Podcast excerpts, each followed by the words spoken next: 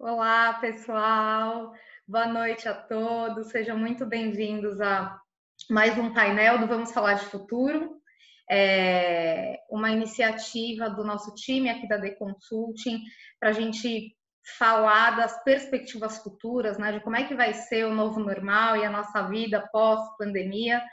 É um cenário sem nenhum precedente que está impactando o mundo, né, a todas as pessoas é, e organizações. Então, eu quero muito agradecer a presença de vocês, hoje executivos de recursos humanos, profissionais muito experientes e, e, e queridos. Então, a gente está muito feliz em poder tê-los com a gente nesse bate-papo para inspirar, né, inspirar as pessoas e, e, e executivos também a, a, a, pensar no futuro com perspectivas distintas. Para quem não me conhece, eu sou a Dani Verdugo, sócia fundadora aqui da, da The Consulting. É, apresento a Juliana Zucarello, nossa, nossa sócia aqui na D. E aí eu quero pedir para que vocês gentilmente também se apresentem antes da gente começar o nosso painel.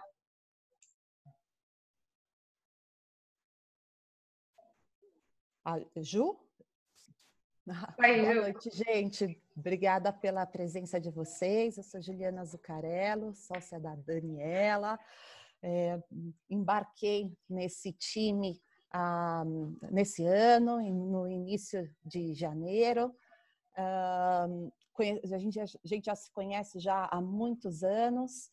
Trabalho como headhunter já há mais de 15 anos e é um grande prazer compartilhar esse momento aqui com vocês. Legal, Ju, obrigada. Van, você pode começar se apresentando, por favor? Claro.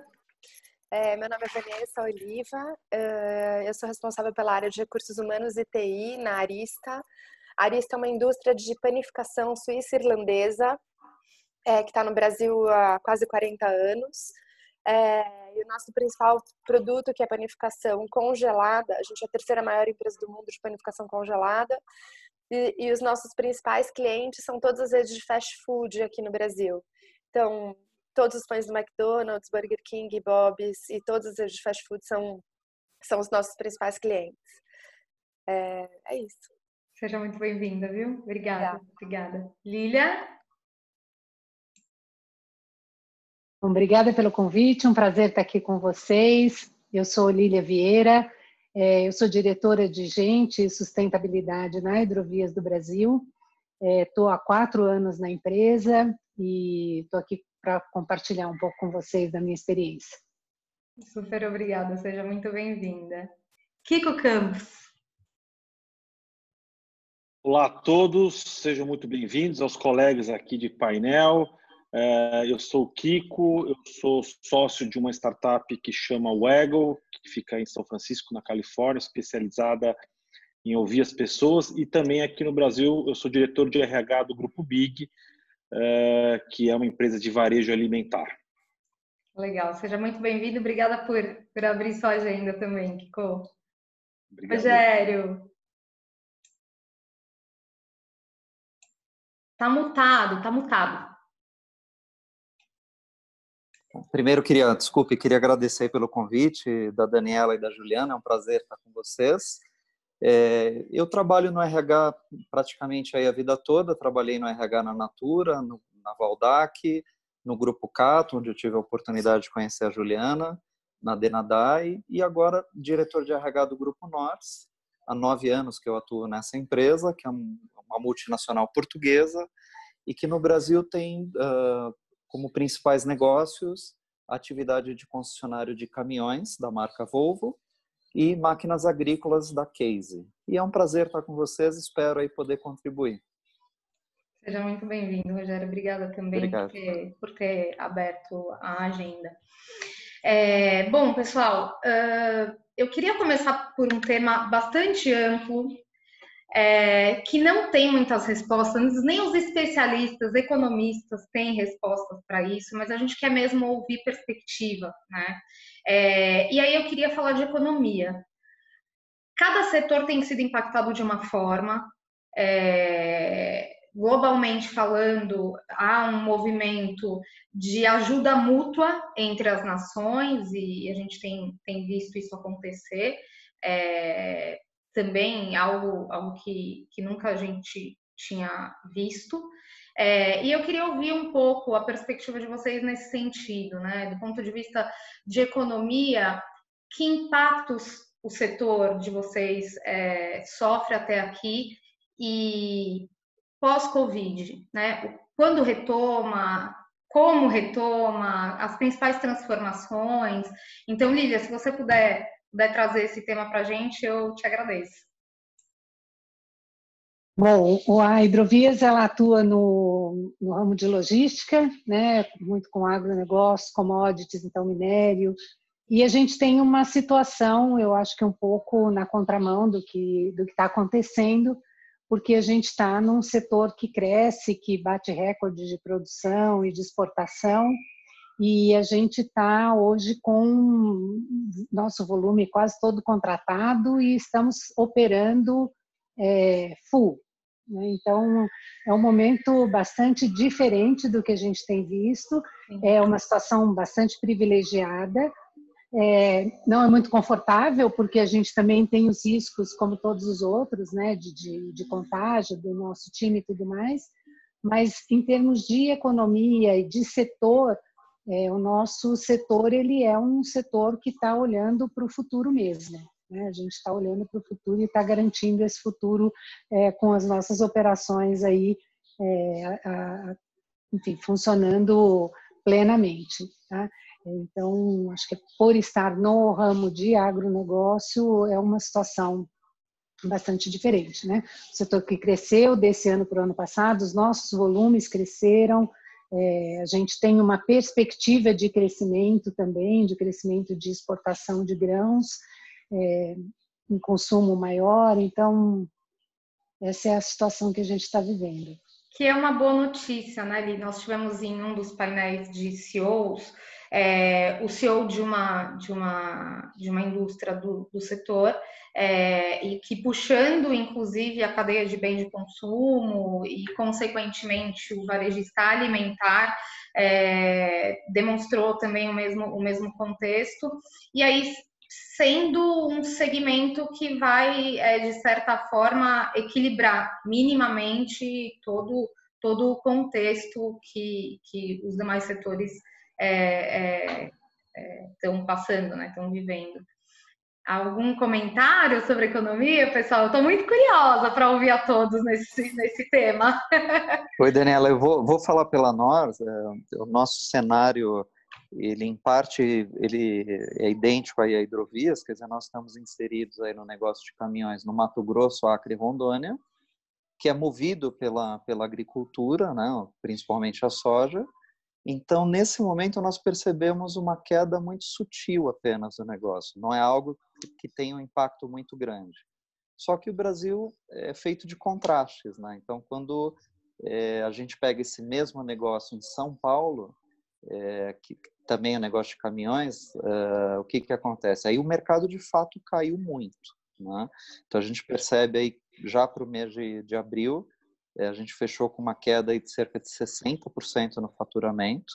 Né? Então, o que exigiu que a empresa já tomasse medidas mais drásticas aí no sentido de ajustar os custos e até é, utilizar algumas práticas, né, como a MP 936 que o governo é, deixou aí para que as empresas possam utilizar e reduzir jornadas, suspender contratos para tentar preservar os empregos, né? Mas é, é isso para mostrar assim que a gente é um mesmo negócio, né? mas que está em regiões diferentes do país. E quando a gente pega o centro-oeste, a coisa vem fluindo bem, com uma queda muito sutil. E esse mesmo negócio em São Paulo, realmente a queda foi muito drástica. Né? E o que a gente acredita é que quando terminar a pandemia, é, a retomada vai ser muito grande, porque a gente está inserido num negócio que tem uma carência muito grande, que é o setor de logística, então, acreditamos que com ah, o fim aí da, das quarentenas e o fim da pandemia, a retomada vai ser acelerada. É nisso que nós acreditamos e essa é a grande aposta do nosso grupo. Legal, legal, Rogério. Obrigada. Você ia comentar, Kiko? Não, por favor, Vanessa primeiro, primeiras meninas.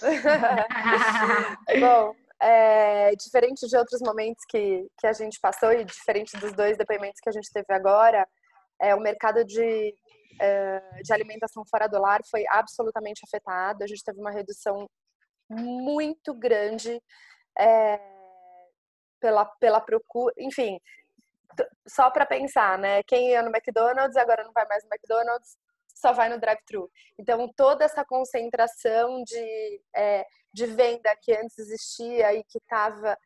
Para vocês terem uma ideia, a gente teve mais ou menos uma redução de 85% de faturamento é, provindo desse, desse, nesse, nesse canal.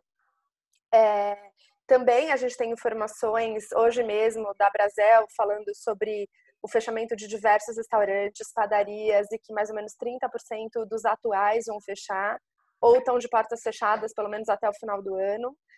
É, então, o impacto para a gente foi bastante grande. A gente também se utilizou da MP, da MP é, até porque hoje eu tenho quatro fábricas é, com 70% de redução de força de trabalho uh, e de, de salário e de força de trabalho. Então, para a gente impactou absurdamente, tem impactado muito grande, porque a gente ainda não está tão forte no autosserviço. Então, praticamente a nossa empresa é uma empresa que atende é, Quick Service Restaurant, é o, o, o segmento de QSR que a gente fala. É, em termos de retomada, a gente também já está trabalhando nisso, mas maio está pior que abril. Então, abril foi ruim, mas maio está um pouco pior em termos de perspectivas, porque a gente está nessa indefinição gigantesca. A gente pretende que sim volte em junho, mas que as perdas no nosso faturamento, no nosso resultado, são é, a gente não consegue reparar. E, e, considerando que até março a gente estava vindo com resultado mais de 50% do que a gente estava do que a gente tinha planejado para esse ano, de repente abril chegou, maio chegou e agora o nosso o nosso fim de ano é em julho. julho.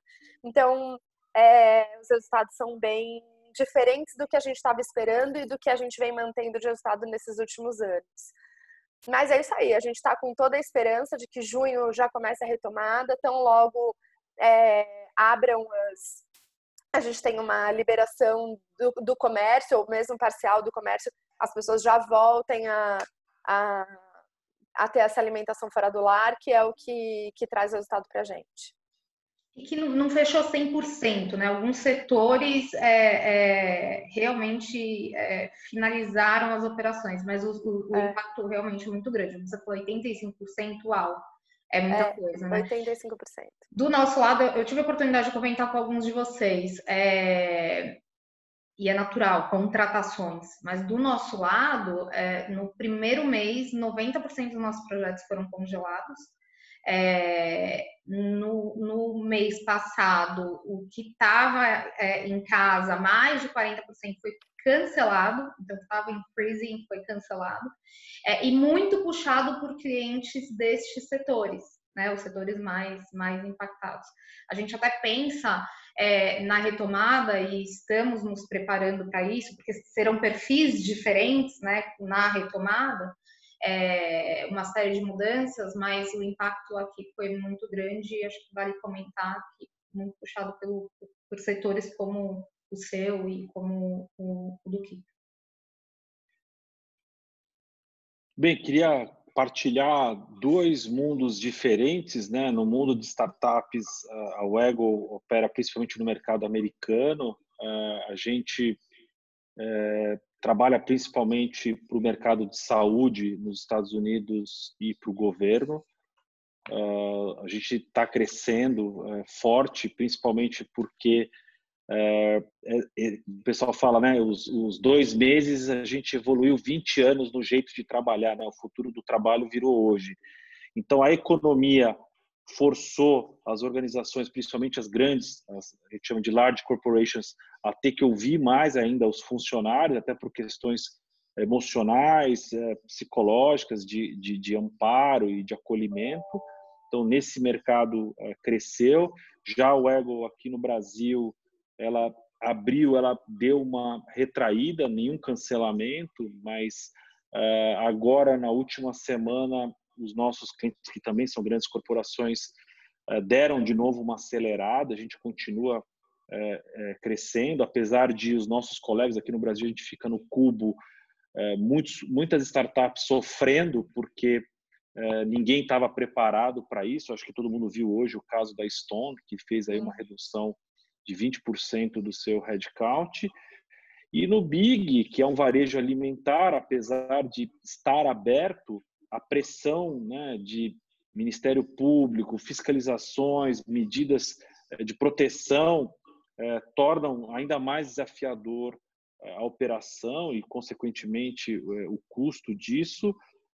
Acredito que a gente vai demorar muito para retomar o patamar que a gente tinha do primeiro trimestre, em termos de, principalmente, as comunidades, a sociedade como um todo, não olhando só para o negócio, né? Então, é, realmente, como você falou, Dani e os demais colegas, não tem nenhum manual de voo para isso. Então, acho que a cada dia a gente está construindo um pouquinho dessa resposta e eu estou junto ali com o Rogério na esperança de que é, assim que a coisa der uma estabilizada, acredito que muitos projetos vão ser acelerados, porque ninguém quer perder o orçamento do ano, apesar de ter sofrido corte, a gente vai ter que entregar o melhor possível até o final do ano. Legal, legal. A gente espera por isso, muito também. É, vou até puxar o gancho, aproveitar a sua fala, Kiko, e falar em, em transformação é, do ponto de vista de gestão de pessoas, né? Modelo de gestão. A gente sabe que o varejo alimentar, mais especificamente, é, culturalmente, sempre foi muito comando-controle, entra às sete da manhã e sai às nove da noite, tem que estar tá lá, tem que ser visto. Então, assim, muitas transformações acontecendo. É, na sua visão, e aí, independentemente de setor, você que conhece tantos outros segmentos, é, pós-Covid, o que, que, se transforma do ponto de vista de metodologia de gestão é, e o papel do RH nesse processo? Ah, eu acho que assim, eu até escrevi aqui para uma colinha para a gente. Pode falar, vamos hoje. falar, pode falar.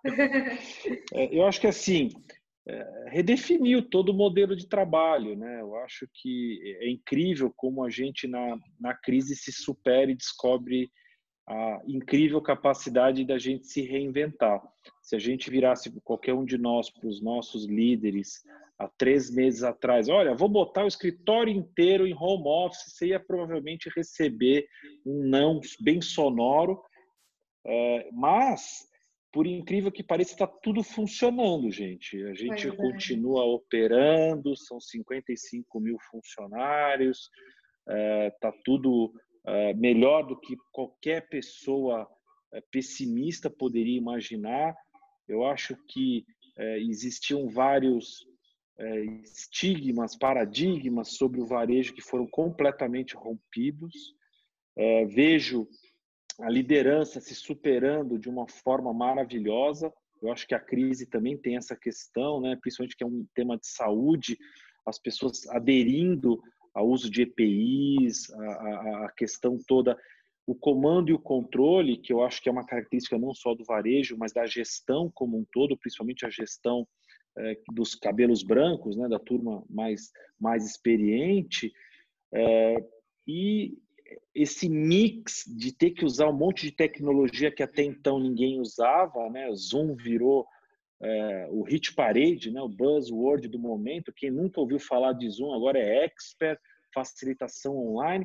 Então, assim, eu estou é, animado é, por tudo isso que está acontecendo, que está facilitando muito a vida do RH, porque tudo aquilo que a gente ficava levantando a bandeira, olha, precisa fazer isso, precisa fazer aquilo, a gente está fazendo. Os colegas também com quem eu tenho falado é, têm tido um desempenho muito surpreendente. Então, Eu acho que o RH nunca teve um papel tão estratégico como agora. Então, acho que a gente está tendo a oportunidade de botar todos os projetos na rua. Estou bastante animado é, com o que está acontecendo, claro, tirando a questão toda da, dessa tragédia global, mas assim, olhando pelo aspecto gestão de pessoas, eu estou muito feliz porque a gente está podendo fazer a diferença e, e a gente que tem um time de 500 pessoas aqui está tá bastante animado com isso. Uma curiosidade, Kiko, é, é, vocês, a gente tem ouvido muito falar que assim, ah, em 48 horas tombamos o home office para todo mundo. É, vocês levaram bastante tempo lá, menos tempo? Uma semana. A gente tirou 2.500 pessoas do escritório em uma semana, não tinha um plano. Nosso presidente falou: vamos mudar, mudamos.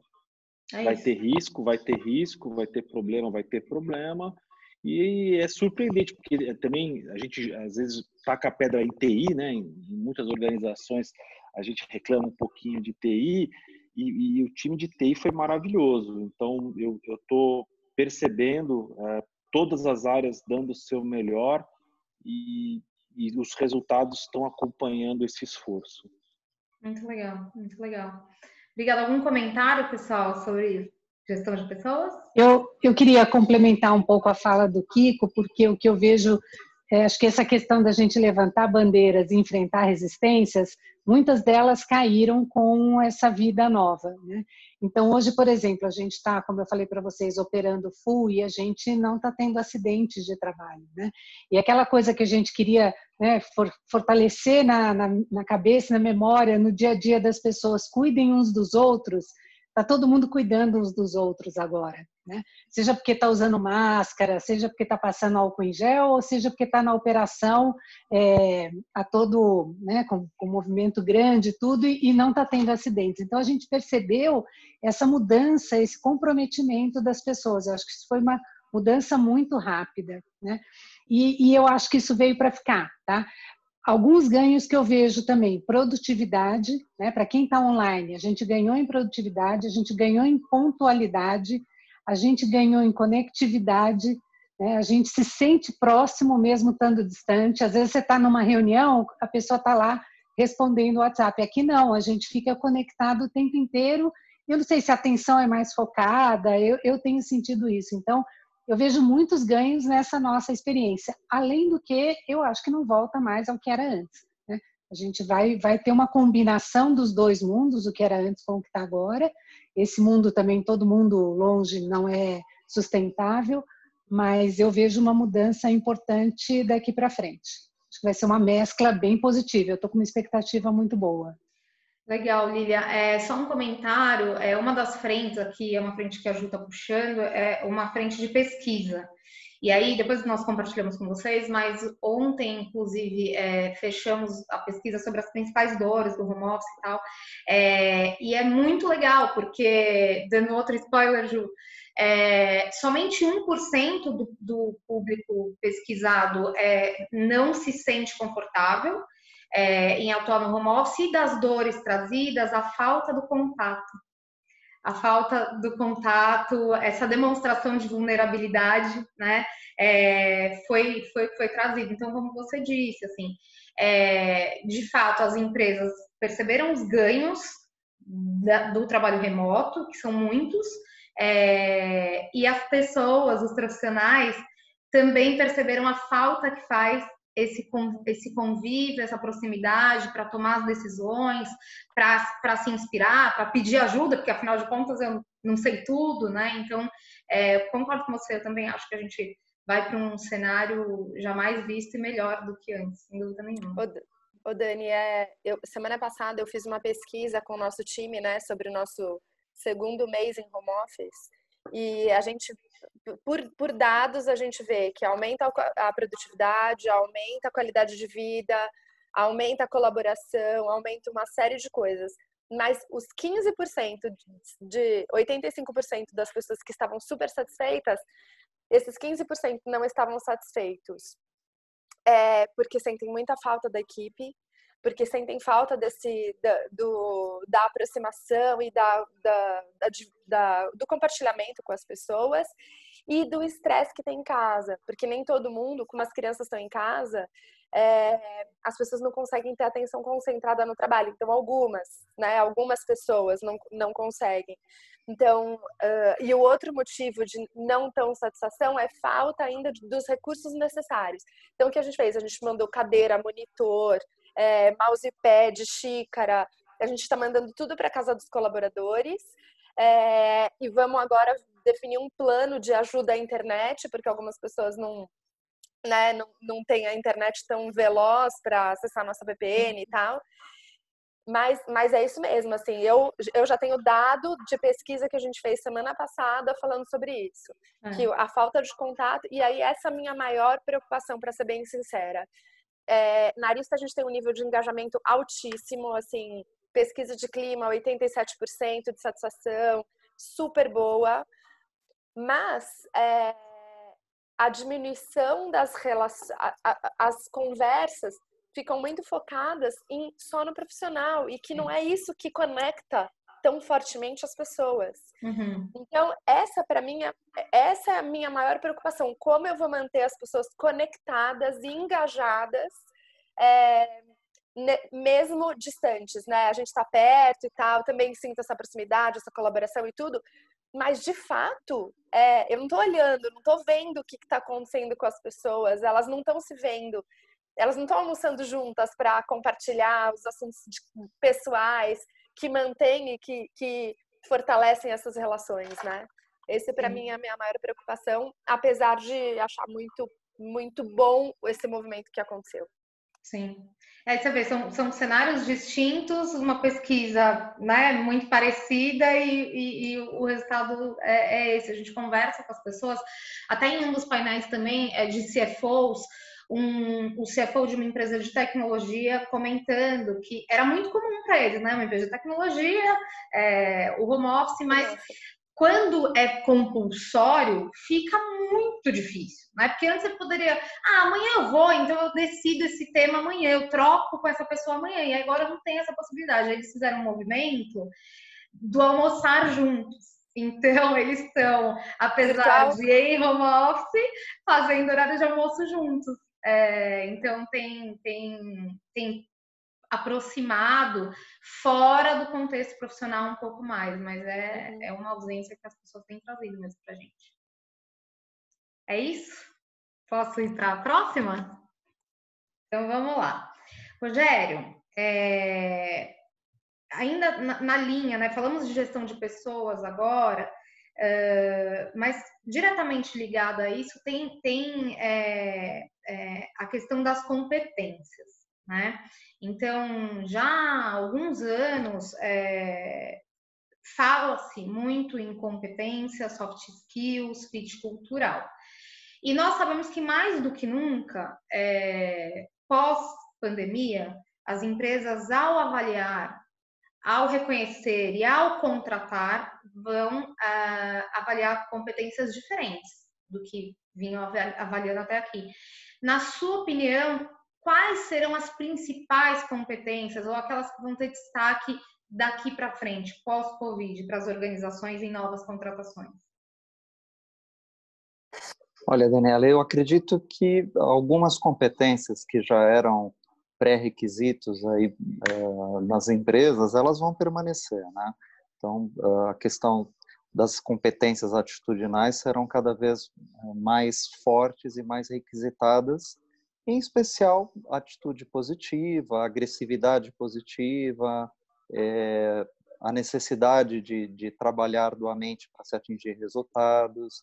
Mas eu acredito que uh, uma nova competência é, acaba por surgir nesse cenário de pandemia, né? porque nós tínhamos o hábito, e pelo menos na nossa organização era um pouco assim, de trabalhar de forma planejada. Né? Então, o que, que eu chamo de trabalhar de forma planejada? Nós tínhamos um processo que chamávamos de concessionário de, do futuro, onde nós fazíamos um planejamento para 10 anos. Né? É, depois nós tínhamos o forecast, que é um planejamento financeiro de 15 meses, né? 12 meses mais 3. E de repente nós nos deparamos com uma situação que cada dia é um dia. A gente hoje está tentando planejar o dia de amanhã, né? E mesmo assim vai errar, porque amanhã vão acontecer uma série de, de novidades e de surpresas que é, vão nos fazer mudar de rota e tomar decisões rapidamente, chamar uma reunião que não estava planejada e envolver pessoas no processo que não era previsto e tomar uma decisão totalmente diferente daquilo que nós pensamos no dia anterior. Né? Então, Eu acredito que essa, esse momento que nós estamos vivendo é, vai acabar por criar uma nova competência que é exatamente lidar com a incerteza. Ou seja, as organizações vão ter os seus planos, isso, acho que isso vai continuar acontecendo, mas os, os líderes e, e, a alta gestão da empresa e, e todas as pessoas da organização vão ter que, de certa forma, diariamente mudar de rota de acordo com os acontecimentos. Isso é muito difícil para quem tem né, uma escola aí de, de, de muito tempo ah, atuando profissionalmente e, e trabalhando com esquemas planejados e tal. Quer dizer, essa nova realidade vai ser requisitada, porque hoje é uma pandemia. Né? No dia de amanhã, vão ser outros acontecimentos que vão mudar a rota da economia do dia para a noite e uma empresa vai ter que se reinventar de forma criativa numa velocidade muito grande. Caso contrário, ela vai perder oportunidades. Então, acredito que as competências que eram importantes continuarão sendo, mas acredito que lidar com a incerteza vai ser uma competência muito requisitada pelas organizações.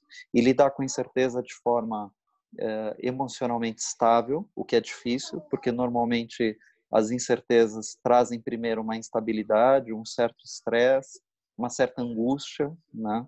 Mas uh, acredito que as empresas vão querer exatamente que as pessoas entendam que a incerteza faz parte da vida, faz parte das organizações e que para atingir os grandes resultados isso vai ser muito importante. Essa é a minha opinião. Legal, legal, muito bom. Alguém tem algum comentário, pessoal, a respeito das novas competências?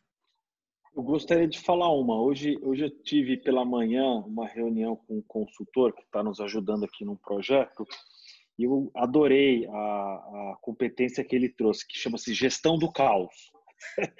e, é isso. E assim, eu é achei isso. fantástico. E, e aí me fez lembrar um livro clássico que é de economia, que é o Nascimento da Era Caórdica, que é do D. Hook, que é o cara que criou o cartão de crédito, né? É, e, e, de verdade, eu acho que o mundo vai acelerar esse caórdico, né? caos e ordem, que acho que o Rogério falou um pouco dessa incerteza, e ele dá um exemplo no livro muito bacana, que fala assim, quando você está correndo, é o maior exemplo de incerteza de caos e ordem, né? E quando você põe o pé no chão, você está seguro, mas tem algum momento que você não está com o pé em lugar nenhum, né? Então, é, eu acho que, e para suportar a gestão do caos, a gente vai recorrer a algumas competências clássicas, como inteligência emocional, né? essa capacidade da gente manter o equilíbrio, a empatia de você digitalmente né? ler um pouquinho o outro, porque agora o body language ele ficou limitado aqui à telinha do Zoom, é. né? então eu não consigo ler tudo, é. mas eu vejo a postura, tudo. E, e, outra que eu acho que vai ter que acontecer, queira ou não, que é simplificar. Porque se a gente pegar os nossos últimos anos, HCM, foi tudo ficando mais difícil para você fazer uma requisição, 40 steps de aprovação. Então, a gente vai ter que simplificar as coisas, porque senão a gente não opera. Então, eu, eu, eu gostei muito da definição do Rogério, porque aquela coisa de um plano, esquece. E é muito da turma é. jovem, né? Que quando você dá aula, eu dou aula há bastante tempo, você, você vai falar com a turminha de MBA que acabou de sair de faculdade, mal tem experiência é, profissional, e de verdade, assim, cara, o que, que vai ser o próximo quarter? Ah, você pode pôr lá no, no teu forecast, prometer para o acionista, mas, gente, nem o maior guru do mundo ia imaginar o que a gente está vivendo. Então, sei lá, vai surgir 320 mil competências novas que a gente vai ali aprender o que tem que fazer, né? É, e para a gente, acho que é, vai ser muito rico. Falávamos hoje de manhã, num, num outro painel, quanto esse processo é, de, de, de, avaliação, seja do profissional que está em casa, como, como no processo seletivo tradicional, de entender como é que esse profissional atuou, né? É, já temos inclusive processos aqui em andamento cujo hunting ground dos clientes tem sido as empresas mais impactadas por Covid. Então, assim, ah, tá bom, vamos olhar para essa, aquela e aquela empresa, que são as que estão mais sofrendo e as que estão precisando acelerar ainda mais as decisões, porque esse cara está num laboratório incrível. E qual, qual tem sido o protagonismo dele nessa, nesse processo de transformação? Então, vai ser bastante rico e, e aí comentávamos aqui, né? Ah, vai ser a pergunta do pessoal de, de atração, né? É, em torno da, da, das realizações nesse, nesse momento. Muito legal. Mais algum? Não? Eu queria falar só mais um que eu acho que é a adaptabilidade. Eu acho que, é. assim, se, se tivesse que escolher um, é esse, né? É. A capacidade de se adaptar a qualquer situação, seja ela um caos, seja ela uma situação mais estável, seja uma situação que eu tenho que planejar ou não. Então, para mim, essa é a, a competência uh, primeira, assim, que eu Sim. acho que vai, vai vigorar daqui para frente, né? É, até porque, tecnicamente, né, gente, tantas coisas vêm por aí, tantas mudanças do ponto de vista de tecnologia, de metodologias, que todos nós e os grandes especialistas em, em, em, várias disciplinas vão precisar aprender e aprender rápido. Então, é, é, é a questão do, do, soft skill, que de soft não tem nada, né, gente? É, é, tem, vai, vai com certeza ficar, ficar bem forte. Obrigada, obrigada, pessoal. Ju? Não, e tem aquela também, Dani, que assim, agora é a hora de ver quem fez aquele curso de Agile e consegue ser ágil, né? É, então, é. É, os teóricos, né? Os teóricos. Uh, agora, agora é aquela hora que o pessoal que fez a, eu, eu sempre brinco é, que tem o pessoal que faz o MBA American Airlines de inovação, né? É. O cara vai lá, passa uma semana na Califórnia, no Vale do Silício, aí volta, ah, agora é disruptivo, é, design thinking, não sei o quê.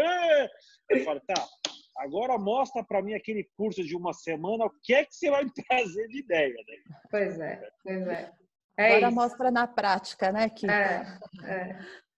É, eu queria também colocar uma competência que eu escutei outro dia num desses nossos painéis interessantes que eu acho que vale, que, que eu acho que é bem importante, que é inteligência política, no sentido de escutar absorver, relevar, não levar tudo a ferro e fogo, não levar tudo para você, se colocar no lugar do outro, é, sentir, né, entender a situação do outro para antes de responder. Acho que acho que é, é uma competência super importante, mas que cada vez está sendo mais utilizada, né? E, e vai ser cada vez mais valorizada também. É, deixa eu só fazer um último comentário, que é era só para conectar com uma, uma, uma fala da Lilia é, sobre a preocupação genuína com as pessoas e que também tem a ver com competência, né? A capacidade genuína de empatia. O que a gente também tem muito ouvido é assim: ah, antes eu perguntava, ou eu, eu dizia, oi, tudo bem? Porque era um cumprimento. Era meio que pro forma, educação. Agora eu pergunto para as pessoas se elas estão bem, interessados genuinamente elas estão bem, no bem, com o bem-estar delas. Uhum. Você está bem, sua família está bem. É, então, isso também é, passa a, a, a, a, ficar muito forte nas pessoas, né? E eu vou falar para vocês, uma turma durona, mas ali genuinamente é, é, preocupado com o bem-estar do outro. Então, olhando o lado cheio do copo, é, também acho, Lilia, que, que fica, viu, que se perpetua. Desculpa, Ju. Imagina. Muito bom. É, bom, passando para a nossa próxima pergunta, é, também tem tudo a ver aí com a capacidade de adaptação, esse tsunami de informações que vem, essas facilidades que a tecnologia nos proporcionam. É, é, informações para a gente, de números, né, de BI para a gente analisar, cada vez mais somos obrigados a tomar decisões mais rápidas e o nosso cérebro sem essa capacidade de absorver tanta informação, tantas situações novas e a gente tem visto uma crescente de uma síndrome chamada síndrome do burnout, né? Quando o profissional ele acaba não falhando, né? O cérebro simplesmente falha. Com a chegada da pandemia, nós percebemos também que foi um gatilho para diversas outras doenças mentais, né? Diversos outros colapsos aí que as pessoas têm tido. Vocês acham é, que daqui para frente é, essa questão da saúde mental ela vai ser tratada assim de forma mais é, estratégica, vai ser um assunto comentado com maior frequência dentro das companhias? Olha, que é para Van, é. né? Van, isso, é... desculpa, Vanessa, estava olhando para você. Mas não dava... é... se, se a gente for falar nesse um mês e meio que a gente está... Eu tenho uma população, eu tenho 800 pessoas só é, empresa, diferente do Kiko, aí que tem 55 mil. Mas só nesse período eu tive mais ou menos 10 casos de pessoas que tiveram algum tipo de manifestação emocional exacerbada. Uhum. É, que, que saíram, que se estressaram, que falaram quero ir embora, não aguento isso, ou tá muito pesado para mim. É, e nem pessoas que estavam sob intensa pressão do trabalho, mas pela condição de casa, por doença na família, e, e juntou tudo isso. É, e, e, eu tive 10 pessoas que a gente teve que atender, como RH a gente atendeu, agora a gente tem um, um apoio da assistência médica que tem apoio psicológico, a gente, tá, a gente teve aula de meditação, a gente está fazendo um monte de coisa. Mas tenho certeza que sim. Acho que já estava previsto que é, a doença mental, a saúde mental ia ser o tema do próximo, da próxima era. Por quê?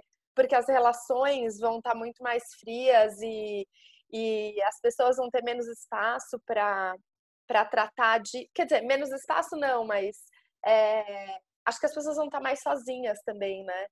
é, no fundo, o, o, tema principal do home office, para mim, é essa solidão que, que a gente não escolheu, né? Então, quando você escolhe estar sozinho, é, a decisão é sua e é mais fácil porque você quer. Agora, nesse contexto, é diferente. Uhum. E acho que, sim, com toda essa revolução tecnológica, certamente os problemas. Tanto que no, no último ano cresceram 600% o número de suicídios, né? Então, é, certeza que isso vai ter que entrar na nossa agenda, certeza. Uhum. Legal. É, e eu acho que também as, as, pessoas estão se encorajando um pouco mais de levantar a mão e pedir um, uma ajuda, né? um certo socorro, e, e muitas vezes é dentro da, da, própria companhia. Né? Muitas vezes o, o próprio líder ele sente é, uma certa dificuldade, às vezes, de levantar a mão por pressão e por estar tá sendo filtro, né? Ele filtra a pressão da equipe, filtra a pressão da, do, do, do, gestor e acaba tendo uma certa dificuldade de lidar com tudo isso. Um, e aí, se a empresa ela estende a mão genuinamente, acho que a, a contrapartida ela vai ficar muito mais fácil, né? Uh, vocês, mais alguém gostaria de complementar? Tem alguma algo a trazer? Tá bom, pode falar, Kiko. Ah, o... Por favor, Rogério, Rogério abriu primeiro. Pode ir, Rogério, por favor. Não, vai lá, Kiko, por favor, vai lá, vai lá. Não, rapidinho, duas coisas. Tá é, no Conar, ano passado, a gente fez uma pesquisa com mais de 500 pessoas de RH usando a metodologia da PERMA, que é uma metodologia de, de equilíbrio é, pleno, vamos assim dizer, não olhando só uhum. a psique, olhando outros elementos. Uhum. E foi, é, depois eu vou até dividir com vocês, é, por meio da Dani, da Ju, foi assustador o resultado, saiu até na Você RH, acho que de dezembro. 75% do RH se dizia muito pressionado psicologicamente é, frente a todos os desafios e não estavam preparados é, para fazer todo esse reset de mudanças. É, a gente aqui no, no, no, Big tem atuado muito forte, a gente está com uma área inteira dedicada a isso, com EAP, com diversas iniciativas. É, e de verdade, eu acredito sim que o burnout, assim como a obesidade, vários outros sintomas da, vamos dizer assim, do novo ah, jeito de trabalhar, para mim, é, é, é, um dos grandes temas que a gente tem que trabalhar, porque é uma, é uma coisa silenciosa, a gente é, é não enxerga. Eu estava ano passado é, no, numa instituição também grande, que tem aí é, mais de 100 mil funcionários, e assim, numa discussão muito clara, ah, a gente tem aí 1,5% do headcount que vai ter burnout ano que vem. Peraí, falei, peraí, pessoal, a gente está discutindo que estamos falando de um volume X de gente que vai ano que vem, então, e está tudo certo.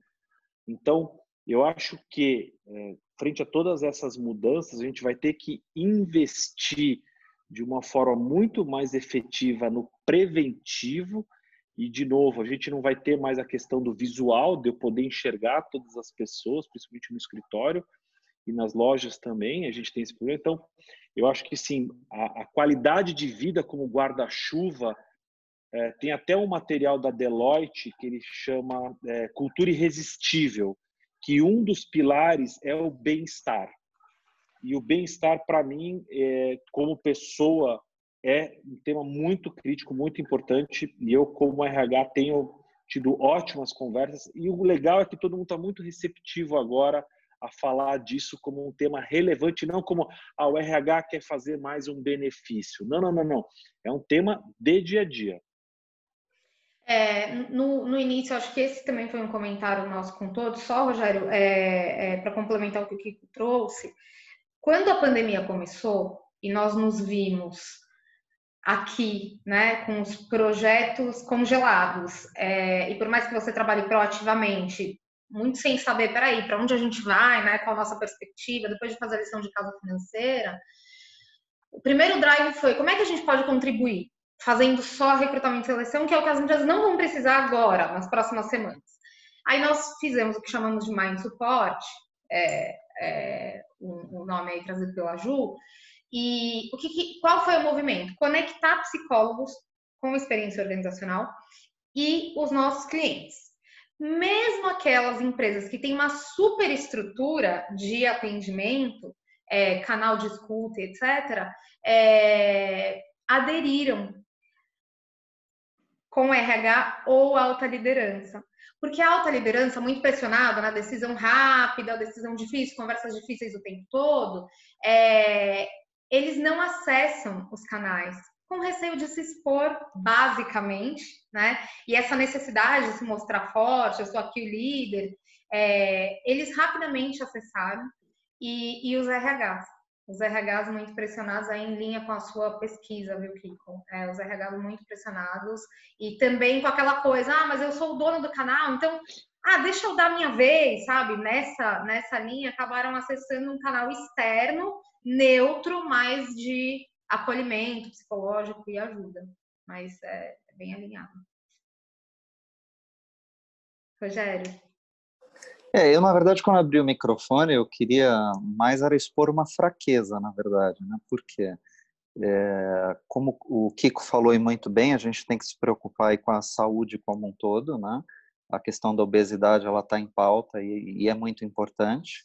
Mas a obesidade a gente tem, tem indicadores que a gente consegue saber, né? Quem quem está ou não obeso, por exemplo, e quem poderia né, participar de um programa.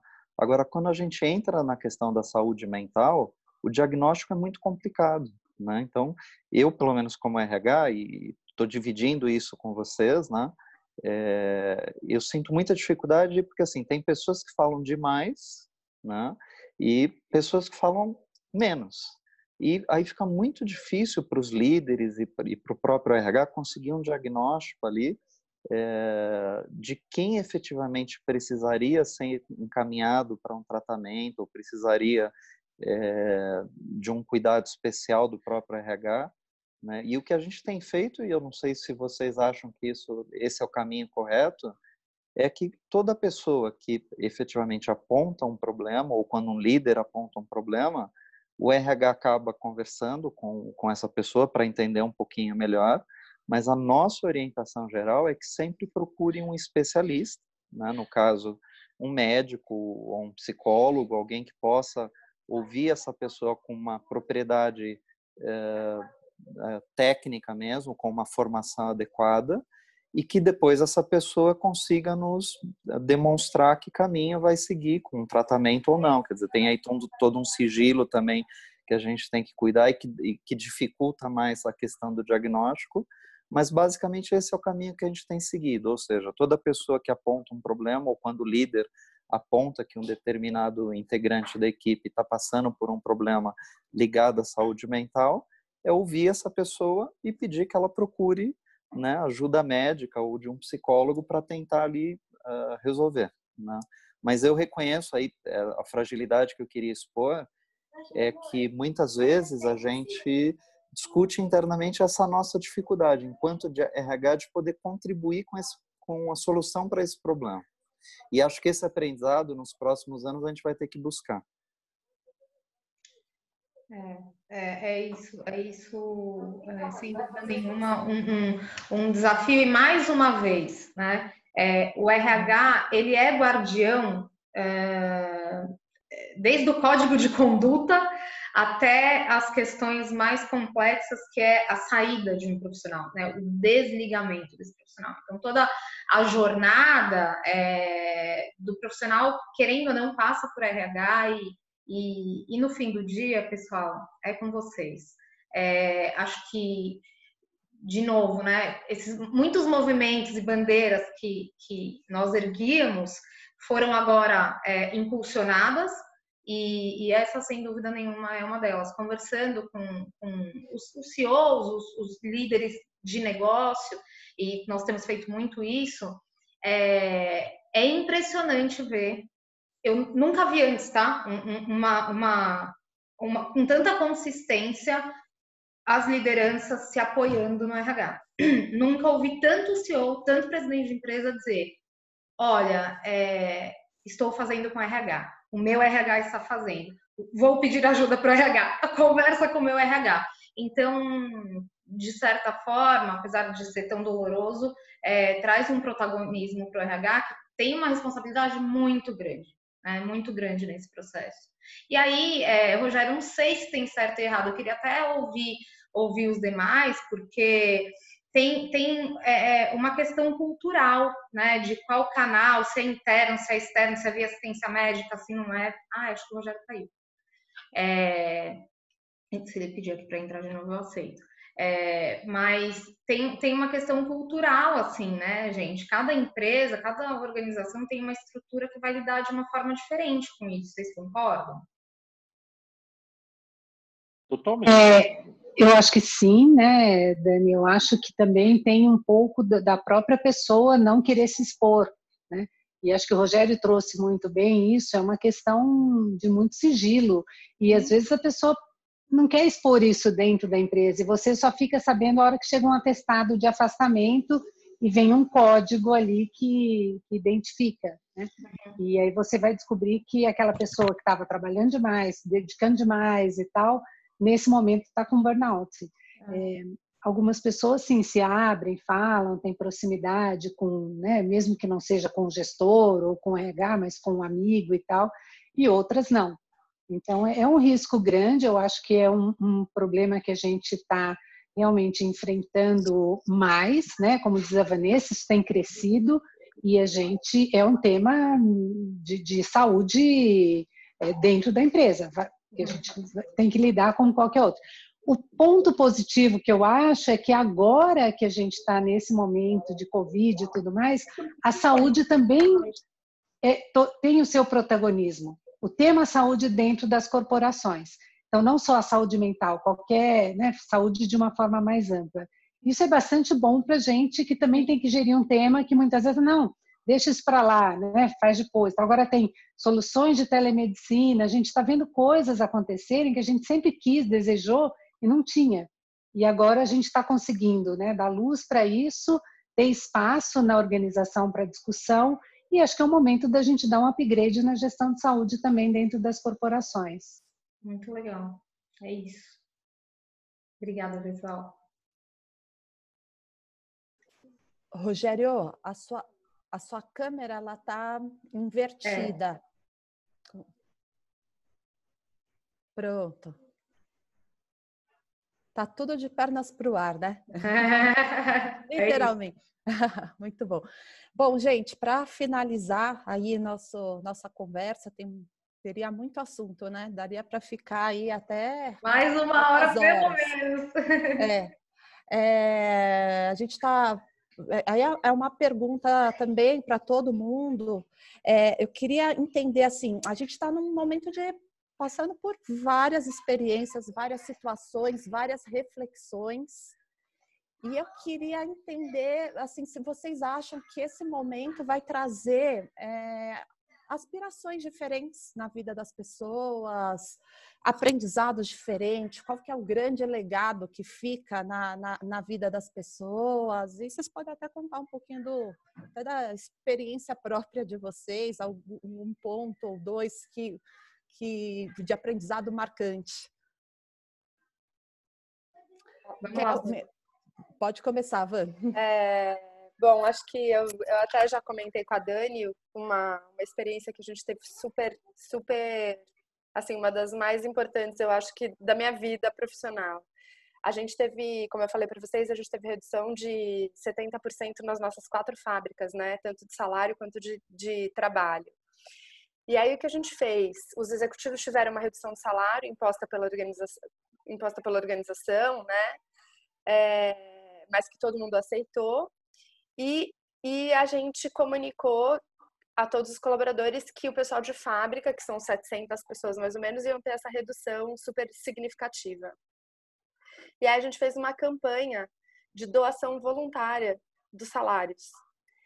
E aí para que ninguém tivesse uma perda, enfim. E aí o que a gente teve foi um montante de dinheiro assim que a gente não acredita, que a gente não assim, impressionante o tanto que as pessoas doaram. Ou seja, a gente teve mais de 90% dos colaboradores que não tinham sido afetados doaram parte do seu salário, de 5 a 15% do seu salário. E isso fez com que nenhum colaborador que teve redução de 70% tivesse uma perda maior que 15% no seu salário líquido. Além disso, a gente subsidiou é, vacina para todos os filhos de funcionários, máscara para todas as famílias. É, e nesses três meses, a gente garante que ninguém vai ter uma perda maior que 15% no seu salário líquido. Então, assim, foi é, quando, quando eu comecei a contar, quando a gente está no meio do, do assunto, você, você nem percebe, você entra no automático e fala, putz, que legal, vamos lá, conseguimos garantir um pouco. Mas na hora que você vê o impacto disso na vida das pessoas, é, os colaboradores de fábrica fizeram um vídeo para a gente agradecendo, espontâneo. E, enfim, isso tudo para dizer que é, a colaboração, a, o compartilhar, é, pensar no outro, de fato, eu acho que vai vai se tornar cada vez mais presente e eu espero que, que seja assim mesmo, que um por todos e todos por um, né, que a gente consiga é, perpetuar esse tipo de atitude e eu faço um acompanhamento frequente, a gente tem um canal de WhatsApp mesmo com os colaboradores de fábrica para acompanhar como está a vida deles sem o trabalho, sem e tal, e eu só recebo agradecimentos do pessoal de fábrica, que é agradecendo todo mundo por tudo que a gente fez e essa decisão e essa enfim, então eu acho que esse pode ser um sentimento que pelo menos a gente experimentou, acho que foi um dos mais legais que eu tive na minha carreira, é da equipe se juntar em prol do restante da equipe e de um bem comum efetivamente, né? Então, acho que é isso. É Depois, a gente pode compartilhar aquele vídeo. Eu fiquei emocionada Ótimo. quando eu assisti, tá, gente? Tem um vídeo. É. Aí quando você vê, você já tá ali dentro, muito impactante mesmo. É, foi muito legal. Com vocês, pessoal. Compartilha assim.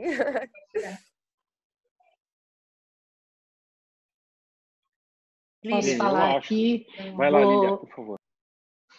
Vou complementar, eu concordo com tudo que a Vanessa falou, acho que solidariedade também é um tema, a gente se sente responsável por, por é, poder apoiar, ajudar e, e, causas sociais e tudo mais, o que a gente pode contribuir né, com aquelas pessoas que nesse momento estão sofrendo um impacto maior e o impacto também que a gente causa, né, o impacto no mundo, o impacto na sociedade E por último, para mim, eu acho que é a organização da vida que a gente passa a repensar, né? As pessoas estão convivendo mais tempo com as suas famílias, mais dentro de casa, cuidando mais da casa, cozinhando mais, fazendo mais coisas. É, a gente tem feito também contato com os, os nossos colaboradores em reuniões virtuais como essa, e um dos depoimentos é a questão do deslocamento. Tem pessoas que moram próximo, mas a, ma a maioria mora longe, então ou viaja, né, que mora em outra cidade, ou essas pessoas têm um deslocamento com transporte público muito penoso e agora eles estão sentindo o que é ter essas horas adicionais nas suas vidas.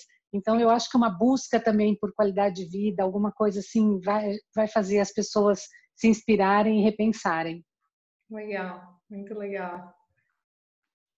Bem, eu vou com as relatoras, acho que é isso mesmo. A, nossa vida, é, puxa, é muito interessante porque assim, quando quando quando eu me mudei para a Califórnia, eu, eu tomei um choque muito grande é, do estilo de vida. No começo eu achei que era um bando de hippie moderno, ricos. É, e depois, quando eu captei, né, e o, e o CEO da Waggle, 5 da tarde, ele meio que, entre aspas, obrigava a gente a sair para ir tomar vinho, para ir jogar bocha, para ir para a praia. Eu falo assim, cara, para que isso? Vamos trabalhar, vamos não sei o quê. E aí, depois de um tempo, que você já absorve um pouco essa cultura. E quando eu voltei para o Brasil para trabalhar, eu confesso que eu tomei um choque, porque eu acho que a gente trabalha muito aqui, assim, são 12 horas flat, uhum. né? E aí a única coisa assim que eu gosto bastante é, de, de, ajudar as pessoas é dar livros de presente. Né? Eu acho assim, tem dois livros que eu para mim foram bastante é, é, importantes nos últimos meses que eu li. Um é o do, do fundador da, da Patagônia, que chama Let My People Go Surfing, que ele fala exatamente de, cara, as pessoas não têm que ter horário fixo, as pessoas têm que ter autonomia, elas têm que ter a vida delas e entregar o trabalho delas. Então, eu acho que é uma leitura que faz a gente repensar muito né, a cultura das Apos, da Patagônia, que são culturas é, maravilhosas. E tem um outro, do Jeffrey Pfeffer, que é Morrendo por um Salário, que ele fala exatamente dessa questão das gerações. E eu acho que tem uma geração que está entrando no trabalho agora que está para o que foram os millennials para nós, né? Que a gente tudo aquela coisa das gerações. Então, olhando pela minha ótica, aos 46 anos de idade, eu com certeza é, revisito muito os porquês dessas coisas todas que eu faço no meu dia a dia. Amo muito o que eu faço, então trabalhar muitas horas para mim é gostoso, é um prazer, mas eu acho que como as meninas falaram, essa questão toda da generosidade, da gentileza, é, tem até uma ano passado num fórum que o Josh Bursin, que fundou a, a, a Bursin, ele colocou muito do, do, do, da questão de cidadania, né?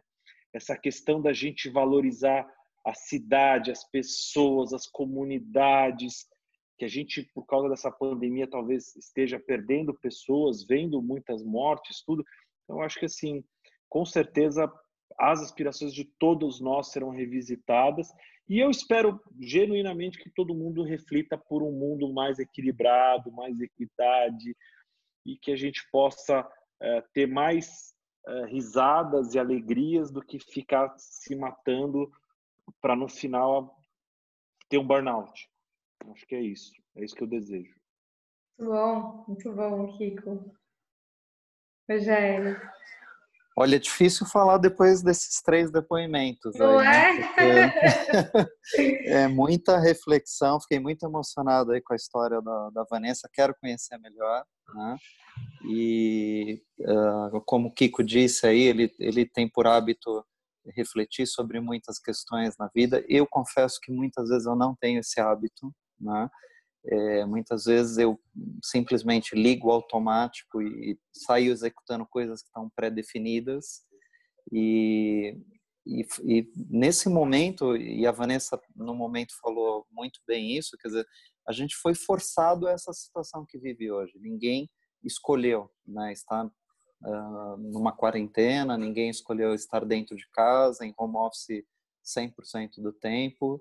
E para mim tem sido um momento assim de uma reflexão profunda sobre tudo, quer dizer, a gente percebe que a vida não é só trabalho, né? que a gente tem é, família, que a gente tem vida pessoal, tem uma alimentação que muitas vezes é no automático, mas que a gente pode optar por uma alimentação mais saudável, tem determinados pilares da vida que talvez a gente esteja cuidando bem e outros nem tanto. A saúde, é, acho que é, é muito isso, porque às vezes eu faço muito esporte, mas não me alimento bem, e, ou vice-versa. E eu acredito que uh, esse momento ele nos leva, no mínimo, a uma obrigação. A gente tem que sair melhor. Então, acredito que esse momento que a gente está num, num estado de introspecção, porque mesmo trabalhando 12 ou 14 horas por dia, a gente acaba tendo momentos aí de reflexão mais profunda. Eu acredito que todos nós temos que usar esse momento para perceber em cada pilar assim da nossa vida o que não está legal e criar uma estratégia para pegar o que não está funcionando bem e simplesmente deixar para trás, porque esse momento é como uma borracha na nossa vida. A gente tem essa possibilidade. Todo mundo vai iniciar do zero quando a gente voltar. Então a gente tem essa possibilidade. O que não está bem, a gente simplesmente deleta da nossa vida.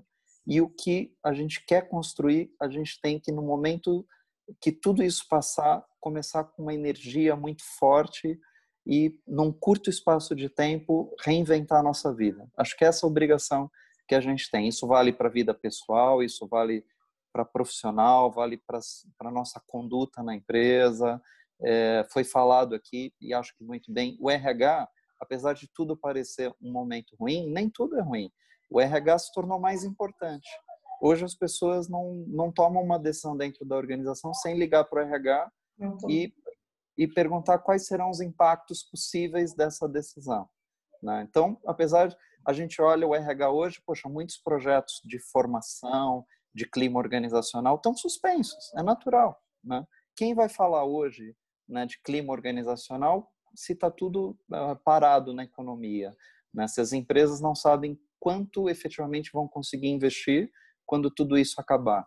Então, acredito que esse momento realmente é um momento muito positivo que a gente tem que refletir e transformar. Quando tudo voltar ao normal, que se é que o normal será o normal de antes, não será provavelmente, mas a gente tem a obrigação de voltar mais fortalecido, né, com ideias novas e com metas de curto prazo para executar e, e, ser feliz. É obrigação de cada um de nós. Né?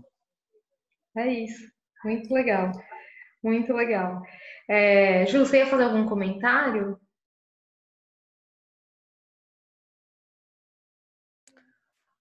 Não, não é a. Tô, tô aqui Tô aqui Impactada, né? É, tô refletindo junto, tudo faz sentido.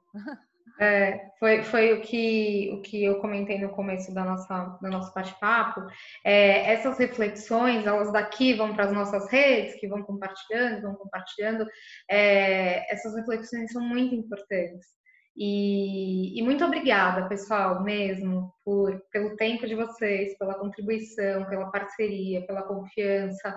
É, não contamos, mas o pedágio desse, desse encontro virtual é garantir que vai haver um presencial para vocês se conhecerem pessoalmente, tá bom? então tá dada a surpresa aí. Então, a gente vai fazer um encontro sim com todo mundo que participou de painel e, e, e para que vocês possam se conhecer pessoalmente, mas as conexões já estão feitas é a parte mais incrível do nosso trabalho, é poder conectar pessoas incríveis com organizações. Então, daqui a pouquinho a gente passa aí todos os contatos. É, nossa rede sai daqui ampliada, vamos compartilhar conteúdo. Uh, e muito obrigada. Mais uma vez, foi um prazer enorme estar com vocês e, como sempre é, contem com a gente, continuem contando com a gente, porque a gente conta com vocês, viu?